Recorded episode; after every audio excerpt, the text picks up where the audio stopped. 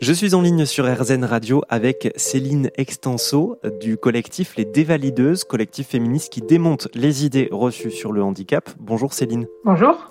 Alors je vous appelle concernant euh, le décret qui est récemment sorti sur la déconjugalisation de l'allocation aux adultes handicapés. Ça a été adopté par les députés en juillet, par les sénateurs en suivant, et ça devrait être mis en place euh, logiquement au plus tard en octobre 2023. Pour qu'on comprenne bien de quoi il s'agit, est-ce que vous voulez bien nous expliquer déjà ce qu'est l'allocation adulte handicapé? Alors l'allocation adulte handicapé, c'est une allocation que touchent les personnes handicapées qui n'ont pas la possibilité de travailler ou pas à temps plein en tout cas. L'allocation a un montant de 900 euh, euh, euros au maximum euh, et elle est graduelle.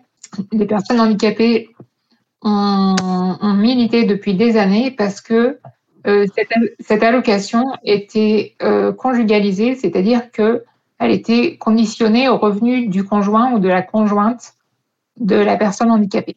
Pour nous, ça a posé un gros problème.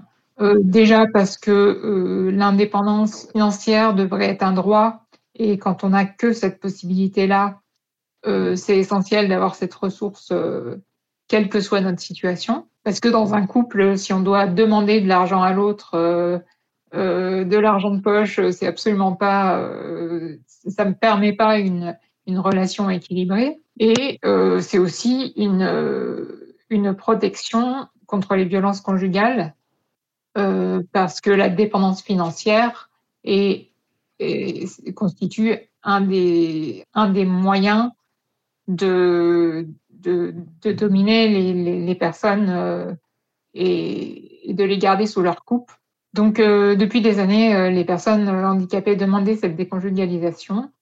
Depuis un an, il y a eu une très grosse montée en puissance des mobilisations euh, c'est enfin devenu un sujet euh, porté à, la connaissance du grand public.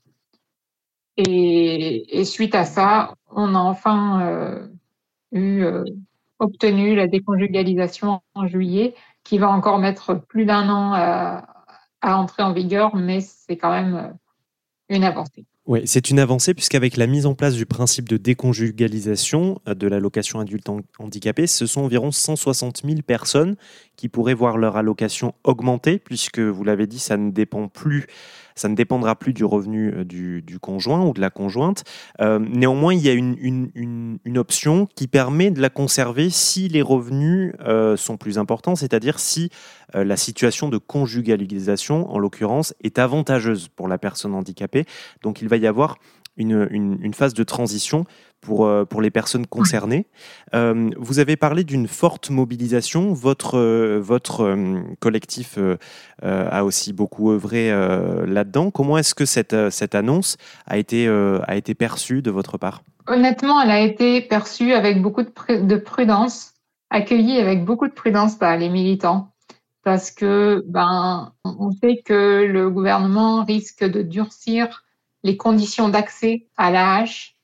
Alors sur un autre plan, ça, sera peut-être euh, d'autres critères euh, euh, qui feront que peut-être moins de personnes auront accès à l'AH de base.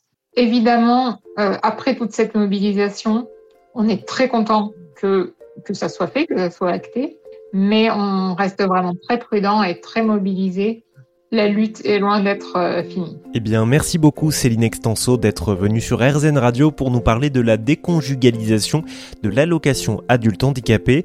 Toutes les infos sont à retrouver sur rzn.fr.